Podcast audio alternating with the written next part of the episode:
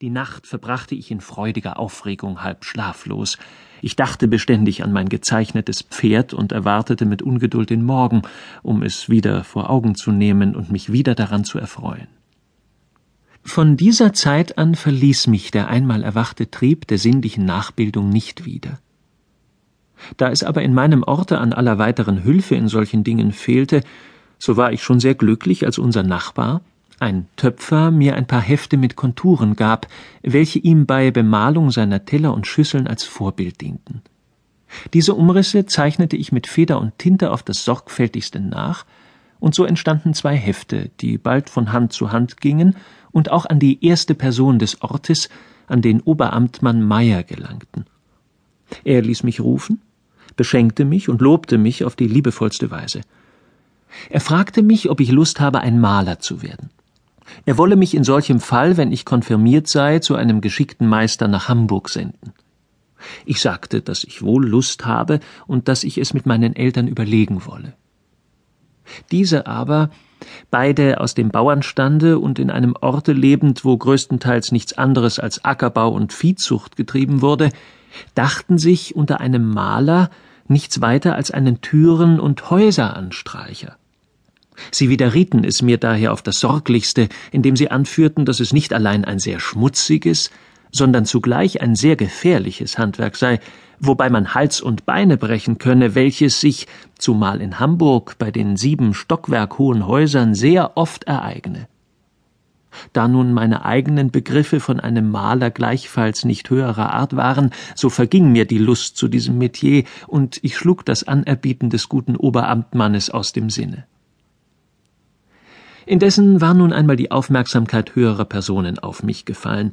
Man behielt mich im Auge und suchte mich auf manche Weise zu heben. Man ließ mich an dem Privatunterricht der wenigen vornehmen Kinder teilnehmen, ich lernte Französisch und etwas Latein und Musik, Zugleich versah man mich mit besserer Kleidung, und der würdige Superintendent Parisius hielt es nicht zu gering, mir einen Platz an seinem eigenen Tische zu geben. Von nun an war mir die Schule lieb geworden. Ich suchte so günstige Umstände so lange fortzusetzen als möglich, und meine Eltern gaben es daher auch gern zu, dass ich erst in meinem sechzehnten Jahre konfirmiert wurde. Nun aber entstand die Frage, was aus mir werden solle. Wäre es nach meinen Wünschen gegangen, so hätte man mich zur Verfolgung wissenschaftlicher Studien auf ein Gymnasium geschickt, allein hieran war nicht zu denken, denn es fehlte dazu nicht allein an allen Mitteln, sondern die gebieterische Not meiner Umstände verlangte auch, mich sehr bald in einer Lage zu sehen, wo ich nicht allein für mich selber zu sorgen, sondern auch meinen dürftigen alten Eltern einigermaßen zu Hilfe zu kommen imstande wäre.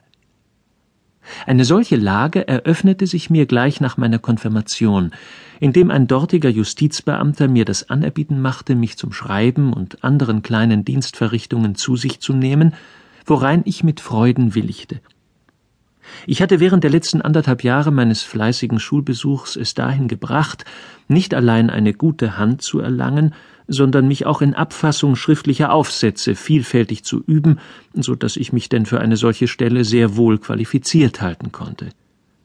Dieses Verhältnis, wobei ich auch kleine Advokaturgeschäfte trieb und nicht selten in den Fall kam, nach hergebrachten Formen beides Klageschrift und Urteil abzufassen, dauerte zwei Jahre, nämlich bis 1810, wo das hannoverische Amt Winsen an der Luhe aufgelöst und im Departement der Niederelbe begriffen, dem französischen Kaiserreiche einverleibt wurde.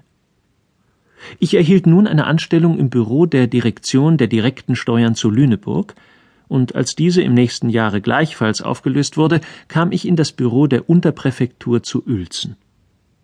Hier arbeitete ich bis gegen Ende des Jahres 1812, wo der Präfekt, Herr von Düring, mich beförderte und als Mairie-Sekretär zu Bevensen anstellte. Diesen Posten bekleidete ich bis zum Frühling des Jahres 1813, wo die herannahenden Kosaken uns zur Befreiung von der französischen Herrschaft Hoffnung machten. Ich nahm meinen Abschied und ging in meine Heimat mit keinem anderen Plan und Gedanken, als mich so bald wie möglich den Reihen der vaterländischen Krieger anzuschließen, die sich im Stillen hier und dort anfingen zu bilden. Dieses vollführte ich und trat gegen Ende des Sommers mit Büchse und Holster als Freiwilliger in das Kielmannseggische Jägerkorps und machte